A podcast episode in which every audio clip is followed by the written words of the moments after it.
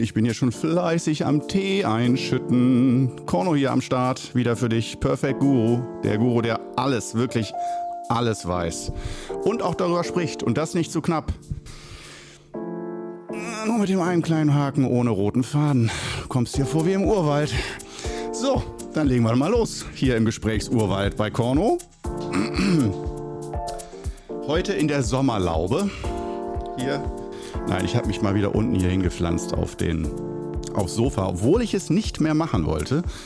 Ich habe mir mal auf YouTube, für einen Podcast selbst ist es egal und das Sofa ist wirklich zehnmal geiler. Ich komme doch ein bisschen anders in Gesprächslaune, muss ich sagen. Ähm, aber bildlich also ich hatte so das Gefühl, ich weiß nicht, guck dir nochmal diese Podcast-Bilder, diese Thumbnails an auf YouTube, falls du die gesehen hast. Da sieht man mich dann auf dem Sofa liegen und ich habe so aus dem Augenwinkel immer das Gefühl, als würde ich im Krankenbett liegen. Alles so weiß und hell und so von der Körperhaltung aufgestelltes Krankenbett und so. Das, nee, da dachte ich mir so, nee, diese, diese Message will ich unbewusst nicht, nicht weiter verleiten. So muss nicht sein. Entspannung ja, aber es sollte nicht in Richtung Krankenhaus ausarten. Also, äh, siehe, falls du jetzt gerade siehst, äh, meine neue Körperhaltung auf dem Sofa. Pass mal auf, ich kann sogar mich auch so hinsetzen, jetzt im äh, Schneidersitz. Das ist so sozusagen der amateurhafte Meditationssitz, der Schneidersitz, weil die Knie nicht mal auf den Boden kommen. Ganz übel, würde ich korrigieren. Allerdings nicht beim Podcast. Niemals. Ja, äh, worüber sprechen wir denn heute? Äh, es fing so lustig an. es fing alles so lustig an äh, und alles schön. Nee, äh, wir äh, sprechen heute mal über ein Thema, das hatte ein Kursteilnehmer in Berlin, der Boris. Viele Grüße an Boris, falls du das hören solltest. Angeregt, nämlich wir hatten gemeinsam eine sehr intensive Erfahrung geteilt. Und das war die Erfahrung der Abkopplung von einer Übungsgemeinschaft. Ähm, und ja, wollen wir das ruhig nochmal konkretisieren? Klar kann das auch sein Abkehr vom Tennisverein. Es, es äh, kann ähnliche Mechanismen haben, auch emotional, psychisch, wenn man äh, aus irgendeiner Gruppe oder einem Verein austritt, wo man Jahre, Jahrzehnte ist oder gewesen ist und da ganz viel Lebenszeit verbracht hat und damit richtig schon verwachsen ist und dann löst man sich davon. Aber es ist auch nochmal ein ganz spezieller Wumms, wenn das eine spirituelle Übungs- oder Lebensgemeinschaft ist. Das heißt, dass man sich mit der Gruppe ganz gezielt auch mit ganz existenziellen, grundsätzlichen Dingen wie Gesundheit, Leben und Tod, Energie und so weiter auseinandersetzt. Und äh, dann da auszutreten oder sich von zu lösen, da, äh, das ist wirklich nicht ohne. Und ähm, ja, ich finde, das ist aber ein Thema, was so genau in diesen Bereich Perfect Guru gut reinpasst, dass man das mal auf den Tisch packt und mal auch drüber spricht. Ähm, und zumal ja auch bei, äh, ich will es jetzt nicht zu böse formulieren, aber ähm, bei spirituellen Übungsgemeinschaften hängt ja immer auch so ein bisschen der Gestank nach Sekte in der Luft. Ne? Also die Grenzen sind da ja fließend. Äh, also Sekte heißt ja nicht unbedingt und Sekte ist ja an sich auch erstmal äh, ganz klassisch kein schlimmer Begriff, aber er wurde, denke ich, in den letzten Jahrzehnten durch einige Sekten, sprich Übungsgemeinschaften, die äh, ihre Teilnehmer doch sehr ausnehmen wie die Hühnchen, finanziell oder psychisch sehr abhängig machen. Ähm, ja, die sind natürlich sehr in Verruf geraten, zu Recht auch, wirklich zu Recht. Ähm, und ähm, gerade wenn man so emotionalen Druck aufbaut. Ähm, wir wollen uns heute mal mit der Thematik beschäftigen und äh, das ist ein heißes Eisen, was ich heute anfasse. Aber erstmal zu dieser Abkopplung. Ähm, zu meiner eigenen Geschichte war es so, und da die teilte ich nämlich auch mit diesem Teilnehmer, Boris. Wollen wir ihn Boris nennen? Ähm, und zwar aus einer Zen-Übungsgemeinschaft, bei der ich wie viele Jahre? Zwölf Jahre sehr intensiv mitgeübt habe und auch Übungsgruppen mit angeleitet habe und als Jiki-Jitsu, als Formleiter und ähm, auch eine Zen-Ausbildung gemacht habe. Ich wurde zum Laien ordiniert, zum Zen-Laien ordiniert. Und da habe ich noch nie drüber gesprochen, glaube ich. Warum äh, ziehe ich mein, äh, wie heißt das eigentlich, Ordinatsgewand? Oder so. Ich weiß es selbst nicht mehr. Äh, auf jeden Fall äh, den Hackhammer und so weiter. Warum ziehe ich um ein Lätzchen? So nennt man das Lätzchen immer dieses, das ist so ein, ja, ein Lätzchen halt, wo auf dem, äh, was man trägt beim Zen, äh, so vor der Brust und äh, dahinter ist so das Schriftzeichen vom Meister drauf kalligrafiert auf Stoff, wo dann der eigene Name, glaube ich, und das Datum der Ordination vermerkt ist und, äh, und soweit ich weiß auch nicht der normale Name, also in dem Sinne jetzt Cornel, Cornelius, sondern dann mein japanischer Name. Ähm, der ist Hogan äh, und bedeutet übersetzt Gipfel des Geheimnisvollen. Wurde mir damals von Christoph Hartlapa verliehen. Mein, ja, ja, ist, man kann nicht sagen offiziellen Zen-Lehrer, aber ähm, äh, das ist so die Steierberger Gemeinschaft und äh, weswegen ich das alles beim Namen nenne, ist, ähm, dass es nichts Schlimmes, die, da ist nichts Kriminelles passiert, gar nichts. Da mache ich mir auch jetzt, da mache ich niemanden, da pisse ich niemanden an jetzt.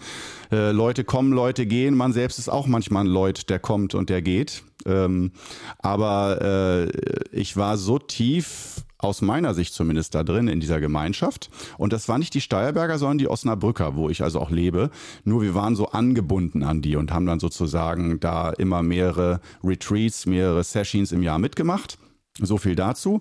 Auf jeden Fall war das hier in Osnabrück auch eine ziemlich enge Übungsgemeinschaft, dass wir also auch Privatdinge zusammen unternommen haben und dass ich auch sagen konnte, weil ich auch so engagiert war beim Zen und es auch zwischenzeitlich immer mal zwei, drei Leute gab, die da in dieser Gruppe, das war eine kleinere mit 10 bis 20 Personen, aber sagen wir mal so drei, vier Kernleute, die wirklich extrem geübt haben. Dazu gehörte ich dazu.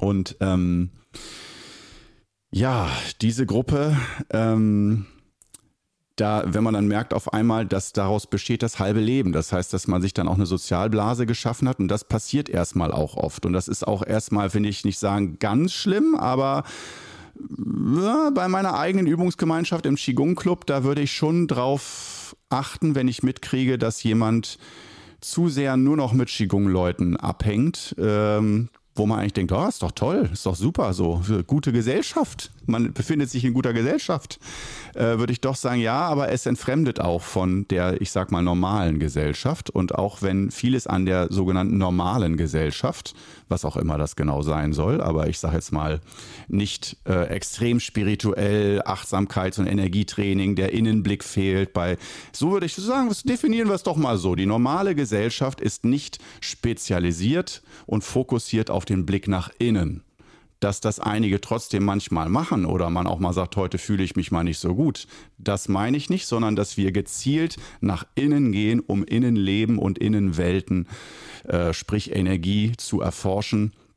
Ähm, das finde ich in diesem Zusammenhang macht aus also äh, grenzt uns ab von normalen Menschen, sage ich mal so, weil mit normal meine ich eine Art von Mainstream und dass es nicht Mainstream ist, dass alle meditieren, nach innen schauen und Energiebewegungen im Innern initiieren durch Qigong-Übungen, Yoga und dergleichen.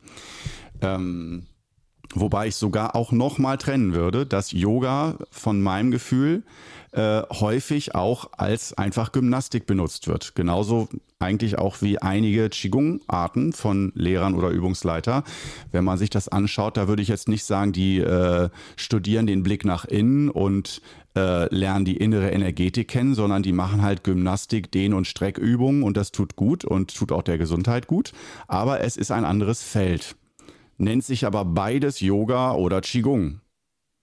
Ja, also diese Geschichte. Und äh, wir haben jetzt das Terrain abgesteckt dass es also heute darum geht, Übungsgemeinschaften, die sich darauf spezialisiert haben, den Blick nach innen zu richten. Zum Beispiel beim Zen, wo man sich dann jeden Tag um 6 Uhr trifft für eine Stunde oder anderthalb und schon mal meditiert zusammen im Übungsraum, im Dojo. Ähm, und äh, dass man dann halt auch intensivere äh, Sessions macht, eine Woche lang zusammen leben und üben und schweigen. Und allein dieses Schweigen, wenn du mit einem Menschen zusammen wochenlang geschwiegen hast und dich fast nur mit Körpersprache unterhalten hast, das ergibt eine ganz, ganz spezielle tiefe Verbindung auf einer ganz tiefen Ebene. Und genau deshalb will ich darüber sprechen, dass wenn man das dann auflöst oder merkt, wow, eigentlich äh, passt das nicht mehr so zu mir, das Lebensmodell, oder vielleicht passt die Praktik, die Methode zu mir, aber die Gemeinschaft nicht mehr, weil auch in Übungsgemeinschaften, das muss ich jetzt, glaube ich, nicht zu lange ähm, betonen, aber noch einmal kurz erwähnen, auch wenn alle von Love, Peace and Happiness sprechen, dass in Übungsgemeinschaften genauso normale Menschen da sind wie woanders auch, nur dass Oh, jetzt werde ich kurz böse. Bitte verzeiht mir, dass in solchen Übungsgemeinschaften häufig Suchende sind, die eben noch viel weniger geerdet sind, mit dem, mit dem Alltag in Verbind schlechter in Verbindung stehen als normale Menschen. Das heißt, warum zieht es einen so nach innen? Da kann man sagen, das ist oft auch Realitätsflucht.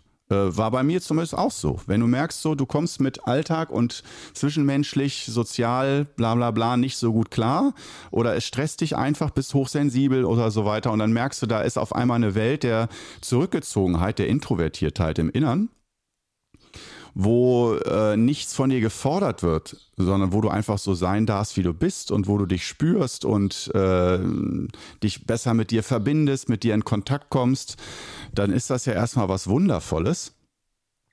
Nur, das kann natürlich auch wieder zu viel sein. Deswegen hat mein Meister mich davon immer so weggezogen, von diesem schwarzen Loch der Introvertiertheit und des nur noch nach innen gehens und Energiespürens und bleib mal lieber mit dem Boden auf den Füßen und triff dich auch noch mal mit Menschen, die nichts mit Qigong am Hut haben, dass du da den Kontakt nicht verlierst. Das ist sehr, sehr wichtig. Und ähm, genau bei dieser äh, spirituellen Übungsgemeinschaft im Zen, klassisch jeder einigermaßen durchschnittliche Zen-Lehrer sollte da auch wirklich den Schwerpunkt drauf legen. Und wir hatten auch Zen-Lehrer, die jetzt nicht verlangt haben, dass wir äh, irgendwelche ganz krassen Sachen machen, sondern alle Angebote waren freiwillig. Und äh, ja, zum Beispiel der Lehrer hier in Osnabrück, der war auch Anwalt äh, und hat also praktizierender Anwalt mit Kindern und Familie. Der hatte also auch ein ganz normales Leben. Und äh, das hatte mir dann auch so gut gefallen halt, dass es nach außen hin schon mal nicht zu abgefahren und äh, zu äh, komisch asketisch wirkt. Aber es geht jetzt äh, natürlich heute vor allen Dingen darum nochmal um diese Abkopplung. Das heißt, du, wir haben nun also in einer äh, spirituellen Übungsgemeinschaft teilgenommen, davon profitiert, ähm, haben da jahrelang mitgeübt, viel gelernt und vor allen Dingen viel Rückhalt genossen. Und was da entsteht, ist aus meiner Sicht ganz häufig ein familiärer Zusammenhalt, weil wir so intensive existenzielle Dinge teilen. Und das aufzulösen ist, finde ich, hammerhart. Alleine das, die Erkenntnis, ähm, da würde ich kaum einen Lehrer unterstützen und sagen, ja, ja, geh mal von unserer Gruppe wieder weg. Ich habe dich hier jahrelang unterstützt, aber jetzt geh einfach mal. Äh, also wenn du da keinen großen Ärger machst in der Gruppe und für großen Unmut, Disharmonie, Streit und Verletzlichkeit äh, sorgst, dann wird dich jeder Lehrer ungern gehen lassen. Und das ist nicht, weil das böse Sektenapostel äh, sind, sondern ähm, weil die dich auch lieben, wie ein Familienmitglied. Also man ist sich wirklich nah. Und ähm, bei mir war das so, dass ich äh, das Gefühl hatte, ich muss mich da selber erstmal wieder dran erinnern, es ist auch schon wieder 10, 11, 11 Jahre her, 11, 12 Jahre her, dass ich mich von meiner Zen-Gruppe gelöst habe. Und ähm, es war zum Glück erstmal von vornherein kein Streit und kein Stress und so, sondern ich habe das relativ elegant auch mir gegenüber selbst gemacht, weil es für mich viel zu heftig war. Genau, jetzt erinnere ich mich wieder. Ich habe dann für mich so die Erkenntnis gehabt, ich möchte erstmal ein Sabbatjahr machen von allem.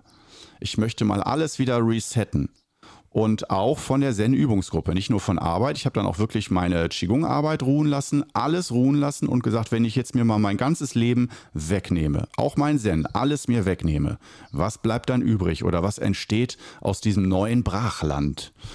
Ähm, und siehe da, die gute Nachricht war, ähm, es war das kreativste Jahr meines Lebens, auf jeden Fall, das produktivste Jahr meines Lebens. Äh, ich hatte so viel Spaß, Freude, aber dann auch in der, im letzten Drittel des Jahres ganz viel Existenzangst, weil ich wusste, ich kann nicht einfach wieder zurück in den Job. Die Schüler waren alle weg und so und äh, da ist noch nichts Neues da, so. Da ist keine neue Lebensgrundlage, auch finanziell nicht.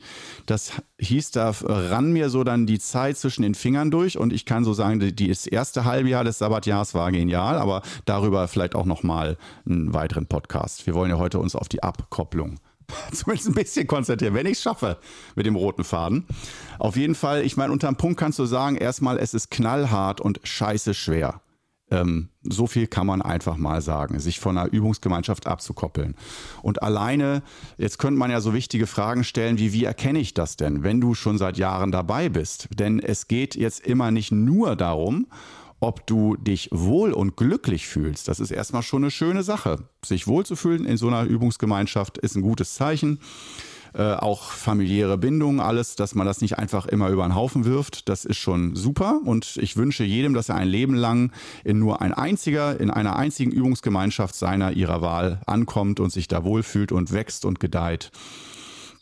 Das ist das Optimum. Nur es kommt halt meiner Meinung nach oft vor, dass in so einer Übungsgemeinschaft Dynamiken entstehen. Es kommen Leute, es gehen Leute, äh, Aufgaben werden verteilt äh, und da entstehen auch Hierarchien, wichtige Jobs oder äh, führende Funktionen, äh, sei es äh, Formanleitung als Jikijitsu beim Zen oder ähm, überhaupt der Lehrer, der, der sagt, wo es lang geht oder in großen Entscheidungen trifft.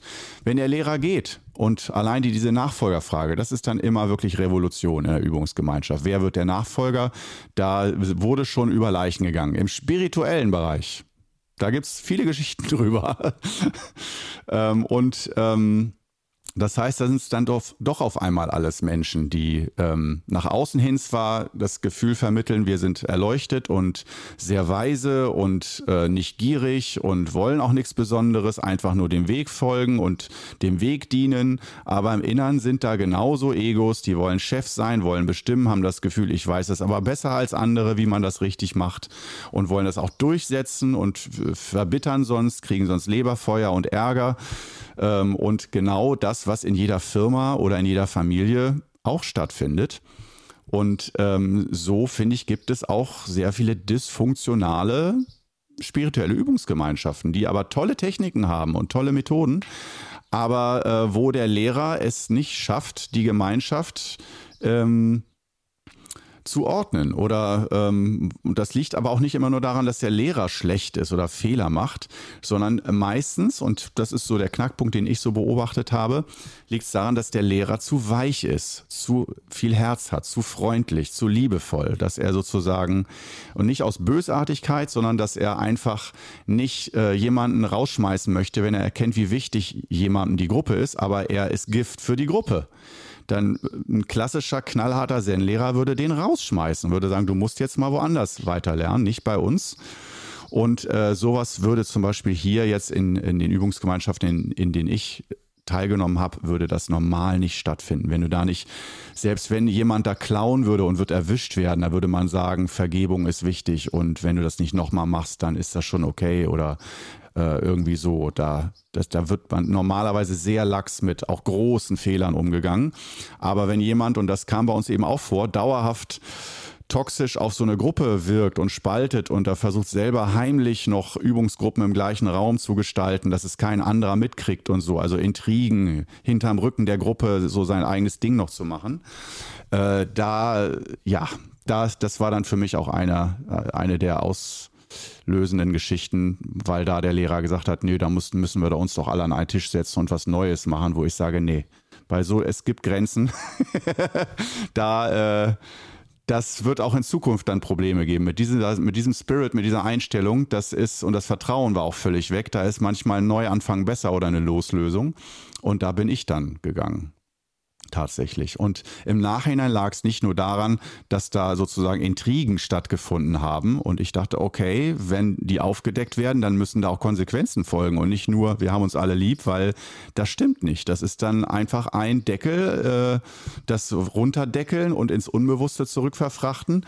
Das muss eigentlich aufgearbeitet werden und auch aus meiner Sicht manchmal knallhart. Ähm, um die Übungsgemeinschaft zu schützen, dass sowas nicht nochmal vorkommt. Aber das sind unterschiedliche Ansichten. Wie du siehst, wahrscheinlich hättest du es vielleicht auch anders gemacht als ich, weil ich weiß, gerade wenn man immer in diesem bisschen, ich nenne es mal den Hippie-Modus ist, wir haben uns alle lieb oder wollen uns alle lieb haben und dass man sagt, Größe entsteht immer aus Nachsicht und äh, Weisheit ist immer Nachsicht, Nachgeben, Vergebung und alles so sein lassen, wie sie sind. Äh, Diebe, Mörder, alle dürfen das tun, was sie wollen. Aber äh, weil sie sind ja so und es hat ja auch alles seinen Grund und man muss es ja nur verstehen, warum sie so sind oder mit, mit ihnen mal einmal drüber sprechen, dann ist das ja alles besser. Da habe ich andere Erfahrungen gemacht. da habe ich die Erfahrung gemacht, ja, mit allen drüber sprechen ist gut, kommunizieren ist gut, aber wenn man merkt, dass es gibt ja so subtile Anzeichen, wenn da sich nichts bessert, dann äh, ist die Übungsgemeinschaft Nummer eins. Die geht vor den Einzelnen. Das ist meine Ansicht der Sache. Und da habe ich halt gemerkt, okay, äh, wenn man dann einfach weiter übt und so tut, als sei nichts gewesen, wieder back, back äh, zurück zum gewöhnlichen Business, dann, ähm, da war ich dann an der Stelle raus. Da habe ich gemerkt, nee, da, äh, das ist irgendwie ein bisschen tot. Da findet keine Weiterentwicklung statt, keine, ja, das ist wie tot gewesen von da. Und ja, man setzt sich zusammen hin, schweigt, meditiert, aber wer entwickelt sich weiter? Sehen, sind die Leute nach drei Jahren alle noch genauso wie vor drei Jahren? Dann muss doch irgendwas falsch laufen. Da hatte ich einfach sehr hohe Ansprüche auch ähm, an diese Übungsgemeinschaft. Und die sind vielleicht auch zu hoch, weil es muss auch Übungsgemeinschaften geben, die sagen, ja, wieso? Wir meditieren halt einmal, anästhesieren uns ein paar Mal die Woche zusammen, dass wir uns entspannen, bisschen zur Ruhe kommen, den Alltag verdauen. Mehr wollen wir doch gar nicht. Aber ich dachte halt, so, dann nennt es bitte nicht Zen, weil Zen war für mich eine so, so große Ernsthaftigkeit, mit einer Thematik umzugehen und äh, mit großen Begriffen umzugehen dass äh, für mich das nicht im Einklang zu bringen war damals. Heute würde ich das auch lockerer sehen. Ich würde trotzdem äh, mich von der Allgemeinschaft wieder abkoppeln. Ich würde es genauso machen wie damals, aber äh, könnte das viel liebevoller betrachten, dass es so ist. Jeder, jedem das Seine. Ne? Und jeder braucht auf unterschiedlichen Ebenen was. Nur da ich ja die Hoffnung all die Jahre hatte und auch gemerkt habe, in der Gruppe hatte ich mich gut entwickelt und da ist viel passiert, auch charakterlich und so, bin ich da wirklich äh, gut gereift äh, wenn du dann merkst, dieses Momentum geht weg und da entwickelt sich dann nichts mehr weiter, auch bei dir selber nicht, ähm, und du hast Hunger danach, so, du hast das Gefühl, ja, es, ist, es muss weitergehen im Innern. Aber es kostet halt den Lehrer auch sehr viel Kraft ähm, Schüler weiterzuentwickeln. Ich merke das ja als Qigong-Lehrer, Qigong-Meister auch. Das kostet sehr viel Energie, Schüler aus ihren Komfortzonen rauszuholen und weiterzuentwickeln. Und auch immer zu spüren, wollen die das eigentlich unbewusst wirklich selbst, die Weiterentwicklung, oder ist denen das alles nur zu viel? Lass sie doch lieber in Ruhe.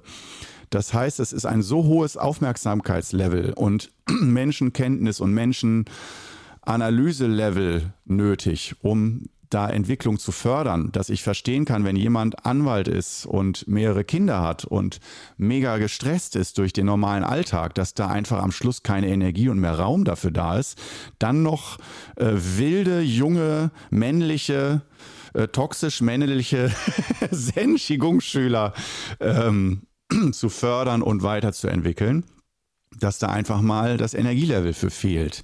Und dass es eigentlich nötig wäre, dass, ein, dass da ein Lehrer ist, der das Vollzeit macht und im, in der Mitte seines Saftes steht und wirklich die Power hat, das zu machen. Und das ist ja, merke ich ja selbst bei mir so, dass ich das nicht 24 Stunden, sieben Tage die Woche machen könnte mit Schülern. Ich äh, mache das dann, äh, wenn es gut läuft, blockmäßig. Das heißt immer ein paar Tage Seminar zusammen, sei es Massageausbildung oder ja, Wochenendseminare oder dergleichen oder auch mal eine China-Reise wo dann ganz äh, in, wo ganz intensiv dann geschult wird und ein intensiver Austausch stattfindet mit den Schülern. Aber dann brauche ich auch wieder Zeit, äh, wo ich mich davon erhole, weil das wirklich, da brauchst du, wenn du sozusagen 100 Prozent am Tag hast, brauchst du an solchen Tagen 200, 300 Prozent gefühlt, mindestens, manchmal noch mehr an Energie, innerer Energie. Und das äh, merke ich dann häufig erst ein paar Tage später, dass mir diese Energie dann fehlt. Und dann geht es richtig ins tiefe Tal. Das ist auch inneres Gleichgewicht, emotional. Das ist sehr schwer und da kann man auch nicht sagen, ja, dann üb doch einfach mal zehn Minuten Stehübung oder eine halbe Stunde, dann ist doch alles gut. Die Stehübung ist wichtig, ja, aber selbst die Energie, die dabei aufgenommen wird, ist dann manchmal nicht genug und das heißt, dass äh, dann einfach nur noch Rückzug hilft. Das gibt es auch im Wudang als Fachbegriff. Das heißt, der Meister zieht sich in den Berg zurück, ins Unsichtbare und erneuert sich oder entwickelt sich da weiter. Das ist also nicht einfach nur ein Schwachpunkt, sondern das darf man ganz, so darf man ganz professionell arbeiten, wie auch ein Marathonläufer nicht jeden Tag 42 Kilometer Marathon läuft, sondern dann auch mal ein paar Wochen ganz Pause macht und dann sich wieder ein paar Wochen, Monate auf den nächsten Marathon vorbereitet und dann kommt es zu dem Event äh, und dann zur Nachbereitung. So kann man sich das, denke ich, vorstellen, auch bei äh, spirituellen Übungsgemeinschaften, die man als Lehrer, Lehrerin anleitet. Aber wie gesagt, diese Abkopplung, ähm, da denke ich auch alleine diese Frage, wann kopple ich mich ab? Das ist schon eine ganz, ganz schwere Frage. Und ist es an der Zeit? Bin ich nur gerade genervt und alles ist in ein paar Wochen wieder gut? Ähm, wenn ich dir dazu einen Tipp geben sollte, wenn du gerade in so einer Übungsgemeinschaft bist und du zweifelst daran, ist das hier noch der richtige Ort oder ist das nur gerade eine äh, schlechte Phase und die geht auch wieder vorbei oder so? Ähm, dann äh, würde ich äh, tatsächlich weniger darauf gucken, ob es dir da gut geht gerade mit den Leuten. Oh, oh. Äh, klar, dir soll es auch gut gehen auf Dauer, natürlich, dass du dich wohlfühlst in der Übungsgemeinschaft und dass du dich unterstützt fühlst und nicht hintergangen oder irgendwie so. Ähm, erstmal hast du das Vertrauen, dass sich das bessern könnte. Und wenn ja, hast du auch eine Vorstellung, wie sich das wieder bessern könnte, wenn da gerade was im Argen ist wenn du da nicht mal eine Vorstellungsvermögen zu hast, wie deine Übungsgemeinschaft sich strukturell bessern könnte oder im Umgang mit dir oder mit anderen, ähm, dann ist es schon mal schwer. Das ist schon ein Zeichen, das kannst du zwar nochmal ansprechen, auch mit dann dem Leiter deiner Gruppe oder so, aber das ist dann schon mal grundsätzlich ein, eigentlich ein deutliches Zeichen für Weggang. Ähm, und äh, dass du vom Lehrer genervt bist, das ist eigentlich normal, äh, wenn du gerade, wenn du länger dabei bist, dass man mal genervt ist oder den Lehrer nicht mehr ertragen kann. Äh, das würde ich mit mehr, ein bisschen mehr Geduld betrachten. Äh, wenn das länger als ein halbes Jahr oder ein Jahr dauert, klar, dann sollte man sich mal Gedanken machen.